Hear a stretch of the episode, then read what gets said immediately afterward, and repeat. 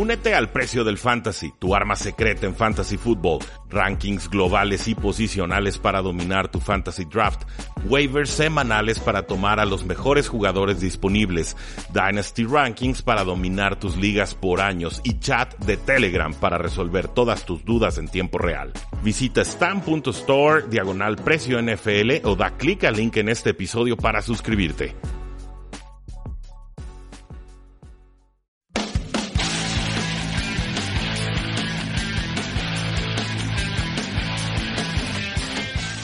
Damas y caballeros, bienvenidos a un programa más de Tres y Fuera, donde la NFL no termina y nosotros tampoco. Mi nombre es Rudy Jacinto y nos pueden seguir en nuestras distintas plataformas, facebook.com eh, slash tres y fuera, en Twitter como arroba paradoja NFL, tres y fuera.com y la invitación como siempre a que se suscriban a este podcast desde su celular.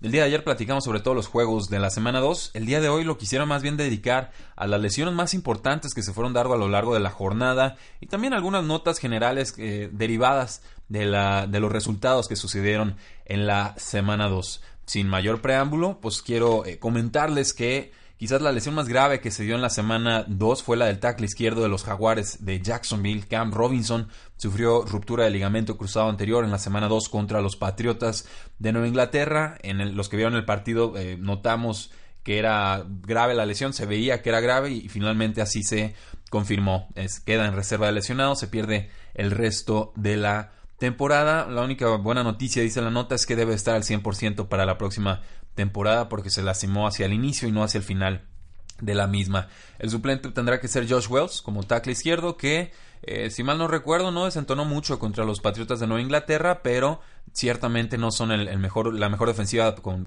pass rush o, con capacidad para presionar al mariscal de campo entonces es un, un, punto a vigilar porque sabemos que la posición de tackle izquierdo es muy delicada y es el punto ciego de los mariscales de campo entonces por ahí puede llegar la, la presión y sobre todo las capturas costosas. Eh, hablando el lunes, el head coach Mike McCarthy comentó que la rodilla de Aaron Rodgers está algo resentida, pero que escapó sin mayor daño estructural. Entonces, buenas noticias para Rodgers. Salió vivo de un encuentro bien complicado contra los vikingos de Minnesota. Vivo en el resultado con su empate, vivo físicamente porque no se agravó la lesión y el calendario se le facilita un poco a los Packers porque ahora se van a enfrentar a los Washington Redskins después de dos duelos divisionales bien complicados contra los Osos y contra los Vikingos. Carson Wentz de la rodilla recuperándose, ya está dado de alta, jugará en la semana 3 contra los Indianapolis Colts. Esta era la expectativa en el fin de semana, finalmente ya se confirma, no sé si sea coincidencia o no que, lo confirmen o lo den de alta, tan pronto pierde Nick Foles, no lo sé sinceramente, no, no quiero especular en ese sentido, pero recordar que Carson Wentz lanzó para 3.296 yardas, 33 touchdowns en 13 juegos la temporada pasada y era el claro favorito para ganar el título a MVP. Creo que va a mejorar mucho la ofensiva de los Eagles, pero no hay que esperar que regrese al 100 porque todavía va a tener que recuperar sensaciones en el campo. El lunes también el head coach de los Titanes de Tennessee, Mike Vrabel, comentó que Marcus Mariota eh, sigue lastimado de su hombro, eh, de su codo, perdón, y que todavía hay lanzamientos que no puede realizar. O sea, que hay, pases, ciertos pases que por dolor, por problemas en, la, en el codo, no puede realizar. Estuvo activo en el partido pasado, solamente en caso de emergencia lo iban a activar, pero, eh, o meter al campo, pero finalmente fue Glenn Gabbert quien se encargó de la acción en el emparrillado. Entonces, eh, Creo que Marcus Mariota sí jugaría en la semana 3, pero no podríamos esperar mucho de él. Uno, porque creo que es contra los Jacksonville Jaguars. Y dos, porque sigue lastimado eh, de, forma eh, intermedia a grave de su codo. El defensive end de los Chargers, Joey Bosa, lesión de pie, pues va a estar fuera hasta octubre, eh, por lo menos. Esto significa que se va a perder otros dos juegos más. Este, esta cronología, este timeline, pues nos lo dio el head coach Anthony Lynn. Y pues tendrá que ser Isaac Ruchel el que juegue junto a Melvin Ingram hasta que regrese Joey Bosa. Una baja sensible, pero por lo pronto los Chargers con récord 1-1 la van eh, solventando. El head coach de los Falcons, Dan Quinn, comentó que Devonta Freeman sigue eh, lesionado de su rodilla, que se espera que pierda entre 2 a 3 semanas, pero hay otras fuentes que hablaban con ESP, de ESPN eh, y les decían que podría estar fuera hasta un mes. Entonces, parece que este es un agravamiento, se agravó una lesión del 2017, un ligamento medial cruzado y eh, ligamento que, sería cruzado posterior, PCL, MCL. Parece que eh, le ha robado explosividad a esta lesión, vuelve a recaer, no lo veremos en el futuro cercano. Su suplente será Tevin Coleman, que lo hizo bien esta semana pasada, y el novato Ito Smith, que tuvo por ahí unos 10 acarreos y muy adecuada actuación. Del lado de los Delfines de Miami, el guardia izquierdo Josh Sitton se perderá el resto de la temporada por una lesión de hombro izquierdo. Había firmado por un contrato de dos años y este jugador de 32 años pues duró muy poco con su equipo. Había tenido antes problemas con su hombro izquierdo y finalmente será Ted Larson, el veterano Ted Larson, quien reemplace a Seaton en la línea ofensiva. Creo que esto es una baja significativa para una línea ofensiva que ya de por sí tenía algunos problemas. Regresando a los Falcons, el guardia izquierdo Andy Levitre reserva lesionados por un tríceps eh, herido, pierde toda la temporada. Eh, tuvo que tomar una baja salarial el marzo pasado, pero de todas formas era un titular en la línea y van a tener que usar a Wes eh, Schweitzer como titular, alguien que fue eh, algo malito en el 2017. Levitre de 32 años será agente libre la próxima temporada.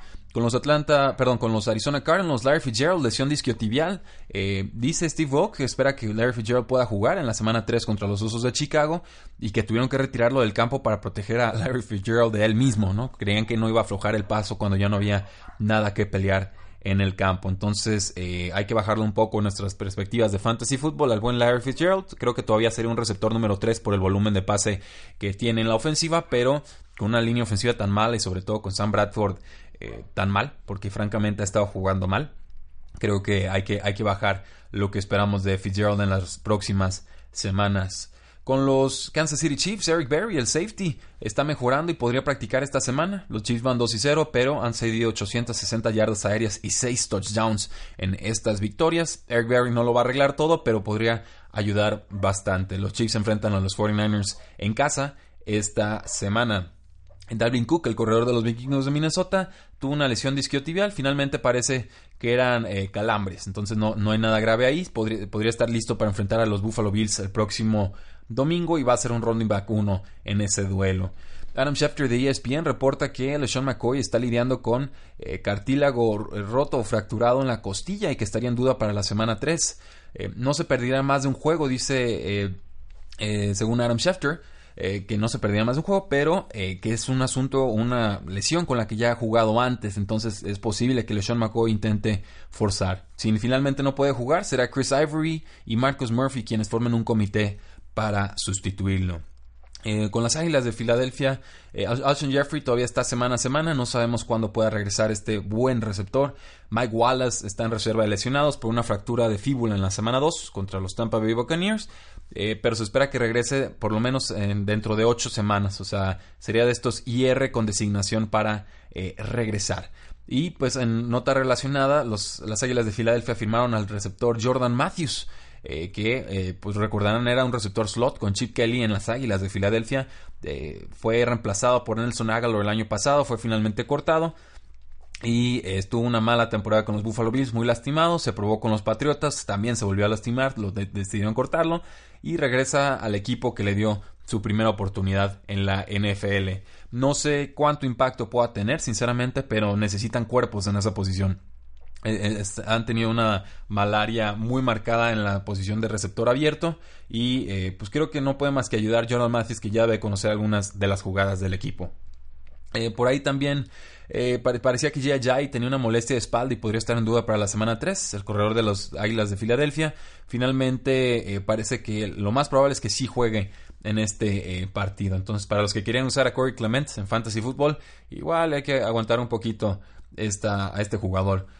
Con los Lions, pues bueno, el defensive end Ezekiel Ansa no jugó contra los 49ers. Fue un poco de sorpresa porque Ian Rappaport de, de Rappaport de NFL Network había dicho que sí, esperaba que jugara Ansa pero pues fue finalmente buenas noticias para Jimmy Garoppolo hay que monitorear su estatus para la semana 3. Y el cornerback Darius Slay también se salió, fue del, se retiró del juego de la semana 2 contra 49ers por una conmoción, no regresó al campo. El, el All Pro Corner pues sufrió un choque con el fullback de los 49ers, Kyle Juszczyk, al inicio del tercer cuarto. Slay pues también recibió un golpe en la cabeza en la semana 1, pero sí pudo regresar a ese juego y tuvo cinco tacleadas en este partido antes de eh, retirarse. Creo que firmaron al cornerback de Sean Shed, que eh, fue cortado por los Lions en pretemporada. por, eh, pues porque tenían la posición cubierta, pero con esta lesión deciden rescatarlo de la agencia libre. Con los Pittsburgh Steelers, el cornerback Joe Hayden ya se espera que practique esta semana. Se está recuperando una lesión de isquiotibial.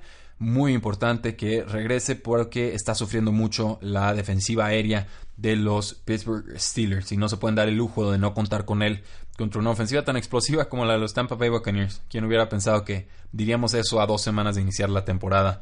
Con los Baltimore Ravens, varias lesiones. Tenemos al linebacker interno CJ Mosley. Eh, tú, se retiró una por una lesión de rodilla, pero afortunadamente no tuvo lesiones de ligamentos. Es una lesión, un bone bruise, se le llama en inglés, una, una lesión de varias semanas, pero podría regresar pronto. El corredor Kenneth Dixon, lesión de rodilla, puesto en reserva de lesionados. Un jugador bien talentoso, pero las lesiones no lo han dejado brillar en la NFL. Va a ser Alex Collins el corredor titular y Buck Allen el que atrape pases y empuje el balón en zona roja. Y el ala cerrada Hayden Hurst, el novato, una lesión de pie, todavía no ha estado practicando con el equipo. Sería su tercera ausencia y estaría cuando, el, mejor de los casos, estaría en duda para la semana 4. Tienen muchísimas alas cerradas los Baltimore Ravens, no creo que lo extrañen. Con los Raiders, el defensive tackle Justin Ellis, lesión de pie, puesto en reserva de lesionados, sufrió varias lesiones de ligamento en el pie, hizo una baja sensible para los Oakland Raiders porque Todd Gurley los despedazó en la semana 1 y Ellis es un jugador de 334 libras que te come muchísimo espacio. Tendrá que ser sustituido por el defensive tackle PJ Hall, quien eh, también salió del juego de lunes por la noche con una lesión de eh, pie. Y cuando decimos lunes por la noche me refiero al juego de la semana 1. Eh, los Raiders pues firmaron también al defensive tackle Jonathan Hankins que estuvo con los Indianapolis Colts. Y esto pues es porque obviamente PJ Hall y Justin Ellis están teniendo eh, problemas con los pies desde la semana 1. Entonces Hankins es un buen jugador, no sé qué sea en agencia libre, tiene 26 años, fue productivo con los Colts, estuvo antes 4 años con los Gigantes de Nueva York, tendría que entrar inmediatamente a ser titular con el equipo. El tackle izquierdo de los Colts, Anthony Castonzo, lesión disquiotibial, no jugó contra los Redskins en la semana 2. Eh, no pudo entrenar bien el jueves y de ahí ya lo descartaron. Eh, sufrió un contratiempo en el entrenamiento del miércoles, lo cual explicaría por qué estaba entrenando y de repente desapareció. Su suplente es Joe Haig. Los gigantes de Nueva York perdieron a su centro, John, Jalapio. Eh, se rompió el tobillo, pierde el resto, se pierde el resto de la temporada. Se vio feo a la lesión en el campo, si es finalmente una lesión que lo, que lo, descarta por el resto del año. Se va a someter a operación esta semana y será puesto pronto en reserva de lesionados. Su suplente va a ser John Greco. Con los Bengals, el defensive end Michael Johnson, lesión de rodilla, se espera que pierda algunas eh, semanas. Es un jugador que más bien detiene la corrida más que presionar a los quarterbacks a estas alturas de su carrera. Tiene 31 años, pero los Bengals tienen, creo, buenos jugadores para reemplazarlo, incluyendo a, Carlos Dunlap, al jugador de segundo año Jordan Willis, a Carl Lawson. Por ahí el novato Sam Harvard también jugó bien contra los Baltimore Ravens.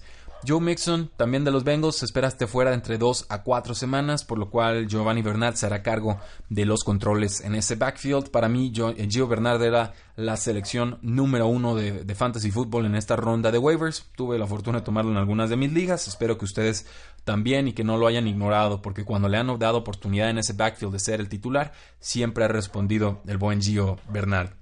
Con las Panteras de Carolina, Greg Olsen pie roto, espera regresar dentro de 4 a 5 eh, semanas. Con los 49ers, pues hubo varias ausencias. Eh, creo que la más destacada fue la de Marquise Goodwin, el receptor abierto. No jugó contra los eh, Detroit Lions. A ver cómo evoluciona su lesión. Con los Patriotas, el defensive end Trey Flowers tuvo que retirarse del juego contra Jacksonville por una conmoción. No regresó al partido. Tuvo que ser reemplazado por Dietrich Weiss, que no es tan bueno como Flowers, y sí se resintió el pass rush de los Patriotas. Devonte eh, Parker, una lesión de dedo, siente que puede haber estado suficientemente sano para jugar en la semana 2 contra los Jets y que fue eh, puesto como inactivo por decisión de los coaches, no por lesión. Eh, ojo con esto de Devontae Parker, está muy consolidado el, la parte alta del, del, depth chart de receptores. Está eh, Kenny Stills como receptor abierto número uno. Creo que por ahí estaría eh, Dania Mendola como receptor número 2, Albert Wilson que está jugando bien como receptor número 3 y las alas cerradas que serían Mike Gesecki y AJ Derby. Entonces, ¿Podría ser cambiado de equipo? Eh, me abro aquí la, pregunta. No, nunca ha hecho clic Devontae Parker con los Miami Dolphins. Eh, no parece que, se asimile bien al estilo de juego de Adam Gaze, lo cual me sorprende porque prototípicamente se parece un poco a Demarius Thomas, con quien ha trabajado Gaze en el pasado. Entonces, no sería una sorpresa, ya el año pasado Gaze se deshizo de J.I. mandándolo a Filadelfia a mitad de temporada. Entonces, ojo con Devante Parker, porque si vuelve a quedar inactivo, creo que el equipo podría estar dispuesto a deshacerse de él. Con Darren Sproles, lesión disquiotibial, también estuvo fuera con eh, los Águilas de Filadelfia. Eh, esto pues solamente le abre más oportunidades a Ajay y a Corey Clement con eh, los Eagles. En cuanto a los Osos de Chicago, Matt Nagy dijo que Terry Cohen tiene una lesión de tobillo, pero que no es algo grave. Tuvo, ha, tenido un inicio de temporada decepcionante después de que lo presumieron mucho en pretemporada. Solo 13 oportunidades con el balón a lo largo de dos semanas corredores de los Washington Redskins, pues Rob Kelly puesto en reserva de lesionados por una lesión de dedo eh, de pie. Estos, la sufrió esta lesión contra los Colts. Eh, probablemente regrese eh, dentro de ocho semanas. Pero Smash Pirine entonces se convierte en el corredor número 3 de los Washington Redskins. Con los Panthers regresamos con ellos. Tackle derecho Daryl Williams, puesto ya en reserva de lesionados por una lesión de rodilla. tuvieron que firmar al tackle Chris Clark el miércoles pasado. Tuvieron que eh, utilizarlo en el partido de la semana pasada. Y por ahí también el guardia derecho Trey Turner sufrió una conmoción y estuvo fuera contra los Atlanta Falcons. Entonces traen un desastre ahorita los, los Panteras de Carolina en su línea ofensiva. Cam Newton va a tener que correr como nunca. Eh, con los Rams, Farrell Cooper, el, su regresador de patada y receptor abierto, puesto en reserva de lesionados por una lesión de tobillo, muchas lesiones de tobillo en esta semana, ¿eh? no me había dado cuenta hasta que la estaba volviendo a leer. Eh, podrá estar ocho semanas en reserva de lesionados, es candidato a regresar, es un regresador de patadas All Pro, o sea, ha sido reconocido como tal, pero eh, le, va a bajar el potencial a los equipos especiales del equipo. Ha tenido muy buenos regresos. El año pasado tuvo varios para touchdown.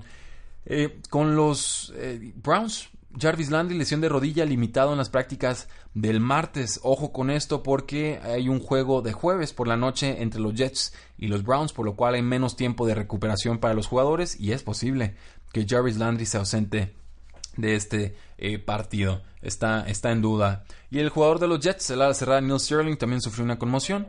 Y pues esto significa que Chris Herndon, el novato, sería el receptor abierto, perdón, receptor cerrado del equipo contra los Browns. El último dato en cuanto a lesiones, pues eh, Sean McVay, el head coach de Los Ángeles Rams, dijo que el pateador Greg Sirline tiene una lesión de ingle y que estará fuera algunas semanas. Eh, esto sufrió esta lesión al final de los calentamientos de la semana 2, por eso no lo vimos patear durante el juego. No va a entrar a reserva de lesionados, por lo cual sí podría regresar antes de estas ocho semanas reglamentarias.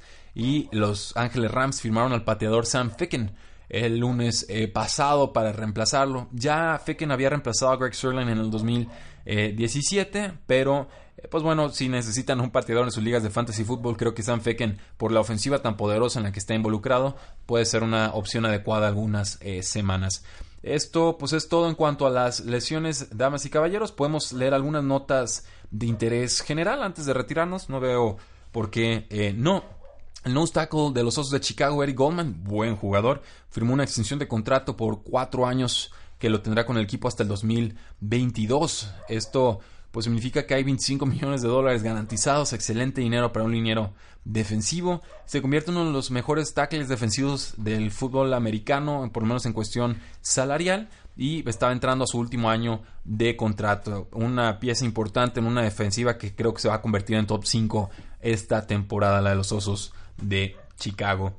El head coach, perdón, el COO de los Rams, Kevin DeMoff, dijo que los, el, equipo ofreció a los Raiders un paquete agresivo por Khalil Mack antes de que Oakland lo mandara a los Osos. Los Rams pues han trabajado muy bien su, espacio salarial esta temporada. Eh, ¿Se imaginan Khalil Mack? Oh, Dios mío, con Aaron Donald. no, no, no, con un Damo Su y con Marcus Peters de un lado y Akip Talib del otro. No, Dios mío, eh, apaguen esto, ¿no? Se acaba pero finalmente no, no se dio. No sabemos qué fue lo que ofrecieron, pero eh, pues ahora sí que déjenlo a la imaginación lo que pudo haber sido la defensiva de los Rams con un superestrella más. El defensive tackle de los Chargers, Corey Luget, está suspendido eh, cuatro juegos por consumir sustancias indebidas, PED ban, eh, pero está buscando 15 millones en una demanda en contra de su ex entrenador porque eh, le dijeron que, había, que estaban usando un medicamento, una alta dosis antiinflamatoria, eh, pero eh, resulta que pues, era una sustancia prohibida y le mintieron a Lujet, eso es lo que está argumentando el jugador. Y lo intrigante aquí es, bueno, uno, que Lujet puede regresar con los, Chargers hasta la semana 5, pero dos, que este personaje, este entrenador de nombre Danny, trabaja con muchos otros jugadores de la NFL, con docenas de jugadores de la NFL. Entonces, eh, si se vuelve un poco mediático este caso, puede que varios jugadores decidan mejor eh, contratar otros servicios porque, como le pasó a, Corey Luget, podría estar en riesgo su carrera con una suspensión. Steve Wilkes, el head coach de los eh, Arizona Cardinals, nos prometió que David Johnson va a ser utilizado más en rutas de pase. Lo creeré cuando lo vea porque el coordinador ofensivo Mike McCoy lo está tratando de convertir en un corredor que no es. Y lo decíamos la semana pasada, el programa pasado. Quieren usarlo entre los tackles. El juego de David Johnson siempre ha sido correr por afuera de los tackles, ganar por velocidad y sobre todo atrapar pases en el backfield para tener campo abierto y que no lo alcancen. Es un jugador único, pero hay que saber utilizarlo. Yo no sé por qué experimentaron con, con, cambios. Yo hubiera respetado todo lo que hacía Bruce Arians con David Johnson. No había necesidad de cambiar nada. Eh, con los eh, Buffalo Bills, Sean McDermott y el, coordinador defensivo Leslie Frazier se espera que, y cito, colaboren, cierro cita, para, con las tomas de decisiones defensivas y jugadas defensivas eh, a futuro. Esto me suena a que no le gustó nada a Sean McDermott las jugadas que está mandando Leslie Frazier y que se va a apoderar de las decisiones defensivas. Pero pues ahora sí que tomar decisiones defensivas por comité es muy extraño y yo creo que más bien McDermott va a ser el que mande las jugadas en ese lado del balón. Ron Rivera, el head coach de los Panthers, dice que hay que mandarle más eh, jugadas a DJ Moore. Eh, tuvo 17 snaps en los primeros dos juegos de la temporada, pero eh, tuvo un touchdown de 51 yardas contra Atlanta y además hizo que varios jugadores fallaran sus tacleadas antes de llegar a esta zona de anotación. Hay que usarlo, es un gran jugador, por algo fue el receptor número uno tomado en este draft. Con los corredores de los Broncos, el head coach Vance Joseph dijo que van a utilizar al jugador que tenga mejor ritmo o que tenga la mano caliente en el backfield cada semana. Hasta el momento, pues esto ha sido eh, Philip Lindsay, el novato no tomado en el draft, que tiene 178 yardas y es eh, solo está detrás de Matt Breda de los San Francisco 49ers y de Joe Mixon de los Cincinnati Bengals en yardas eh, totales. Entonces, bien por este jugador. Por ahí también está Royce Freeman, un buen jugador, pero eh, por el momento parece que Lindsay es quien se está haciendo con la mayor parte de este backfield. El head coach de los Browns, Hugh Jackson, dijo que hay que involucrar más a Duke Johnson a futuro. Solo ha tenido 11 oportunidades con el balón en dos juegos. Ha sido una de las grandes decepciones hasta el momento de la temporada. Y si lo tienen en Fantasy Football, pues no les estoy diciendo que lo tiren, pero si vuelve a tener muy poca participación la semana 3, después de que el coach dice vamos a usarlo más, creo que sí, sí sería momento de descartarlo. Espero que no, porque Duke Johnson es un buen, buen talento. Eh, con los Santos de Nueva Orleans, pues Sean Payton eh, habló específicamente de una posición que tenía que mejorar y es la de ala cerrada. Dice, tenemos que mejorar mucho nuestras actuaciones en esta posición. Hasta el momento, Ben Watson, que es un veteranazo, ha tenido 7 recepciones para 63 yardas y casi tuvo dos touchdowns el domingo, pero Breeze le lanzó un pase demasiado alto en, zona eh, roja. Más bien, casi tuvo un touchdown de 2 yardas, no, no eran dos. Eh, pero falló el pase Drew Brees, así de, sencillo. Eh, con los Raiders, pues volvieron a firmar a Martavis Bryant. ya sabemos qué demonios está pasando con Martavis Bryant, les explico.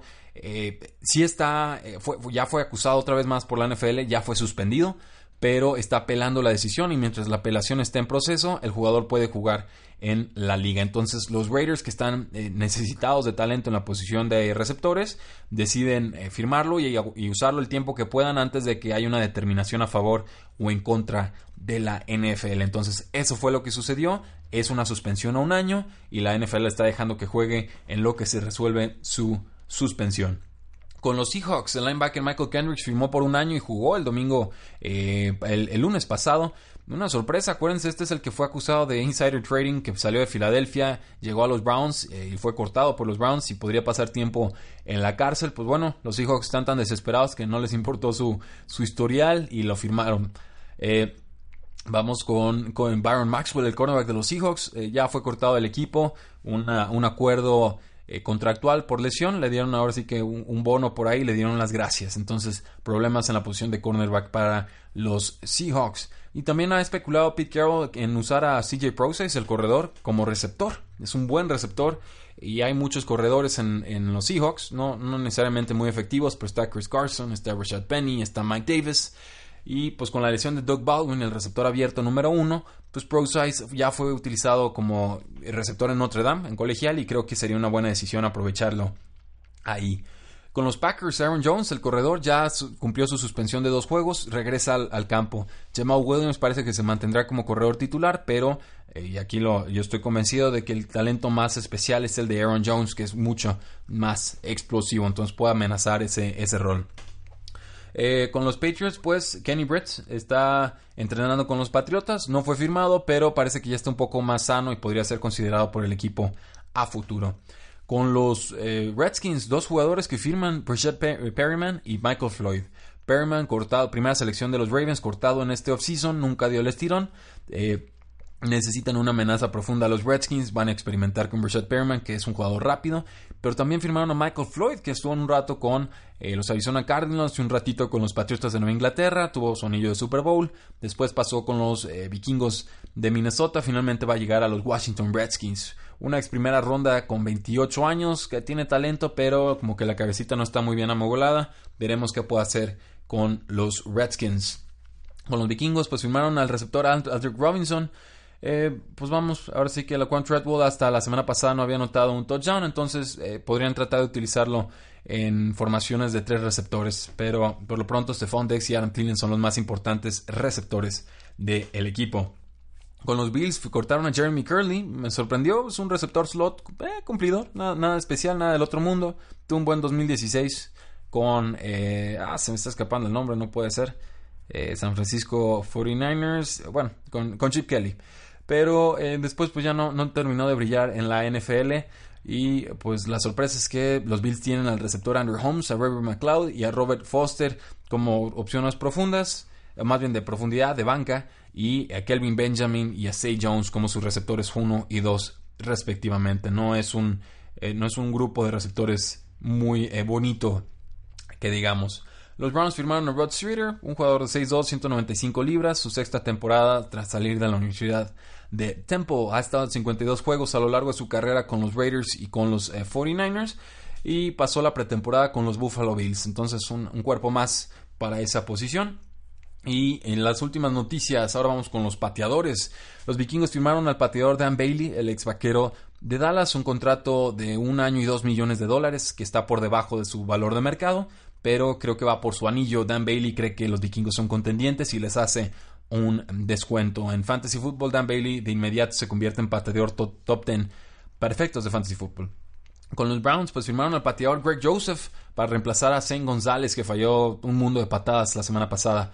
Eh, con los Browns, pues bueno, Joseph, ¿qué les puedo decir de Joseph? Un agente libre, no tomado en el draft, novato, de la Universidad de Florida Atlantic. Convirtió menos del 70% de sus goles de campo en el Conference USA, 69.5% para ser exacto. Eh, no, no encontraron mejor pateador, en serio. Eh, bueno, no, no, no, sé ni qué decir. no lo quiero criticar antes de verlo en acción, pero su historial colegial no es nada prometedor. Con los Bengals, pues firmaron a su pateador Randy Bullock una extensión de dos años. Va a estar con el equipo hasta el 2020. Bien por Randy Bullock, que había brincado por muchísimos equipos, pero ha convertido el 90% de sus goles de campo desde que llegó a Cincinnati. Entonces, enhorabuena, dinero muy bien merecido.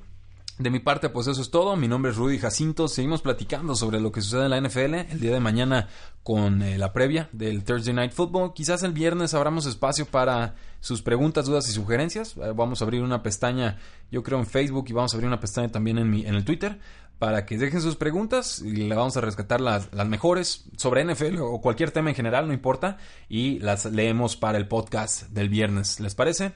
Pues excelente, muchísimas gracias, cuídense, la NFL no termina y nosotros tampoco. Tres y fuera.